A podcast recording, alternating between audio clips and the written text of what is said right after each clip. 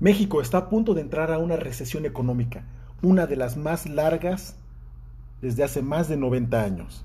Y esto es lo que hay que analizar. Hola, soy Alain Hernández, un apasionado de los temas de finanzas personales, inversiones, ahorro, desarrollo personal, emprendimiento, liderazgo y afores. Y mediante pequeños podcasts quiero ayudar a la gente a que logren entender y hasta hacer uso de las finanzas con un lenguaje claro y sencillo.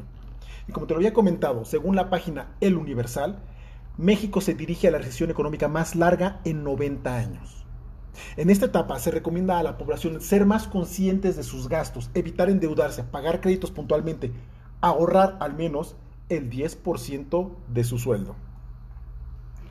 México se dirige a la recesión económica más larga que se haya registrado en los últimos 90 años, de acuerdo con datos del INEGI. Esta situación va a frenar los planes de expansión de las empresas, limitará la creación de empleos y restringirá el aumento de salarios. En esta etapa se recomienda a la población ser más consciente de sus gastos. Ante los estragos económicos del coronavirus, los bancos más grandes del mundo advierten que la recesión que vivió México en 2019 se va a prolongar y profundizar este año. Luego de contraerse 0.1% el año pasado, anticipan que la actividad productiva nacional, medida con el Producto Interno Bruto, va a descender entre 1.5 y 4.5% durante 2020. De confirmarse este escenario, será la primera vez que México reporte dos años consecutivos de contracción económica desde 1929 y 1930. Hace 90 años, la llamada Gran Depresión que se originó en Estados Unidos golpeó directamente a México, cuya economía todavía estaba bajo los efectos de la crisis política por el asesinato del entonces presidente electo Álvaro Obregón en 1928. Magnicidio que orilló al Congreso a designar a Portes Gil como mandatario interino, quien dirigió el país entre diciembre de 1928 y febrero de 1930. En esa transición, el PIB se extendió de 0.4% en 1928 para luego caer 3.6% en 1929 y desplomarse a 6.6% en 1930, de acuerdo con información del INEGI. Tras el paso de 16 jefes de Estado, el presidente Andrés Manuel López Obrador deberá enfrentar la recesión económica más prolongada que se haya visto en casi un siglo, donde la inversión de la iniciativa privada será la variable clave para salir de esta situación. El 13 de septiembre del año pasado, el Universal publicó que la, economía mexicana con el gobierno actual presentará el crecimiento más discreto en 90 años. Apenas la semana pasada, Bank of America Merrill Lynch uno de los tres mayores holdings bancarios en Estados Unidos, había ajustado su pronóstico para México en un crecimiento de 0.5% a un declive de 0.1% para 2020.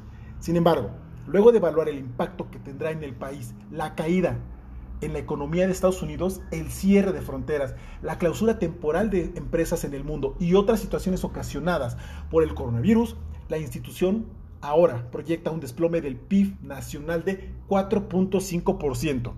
Desde la perspectiva de Bank of America, México cuenta con una economía muy expuesta a la demanda externa y en la medida que el PIB mundial entre en recesión, las fábricas en el país tendrán que reducir producción.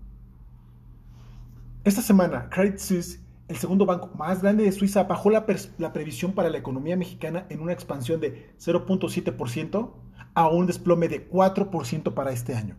La multinacional británica Barclays espera que una contracción de 2%, el gigante estadounidense Goldman Sachs prevé un revés de 1.6% y la unidad de análisis de agencia calificadora Moody's anticipa un descenso de 1.5%.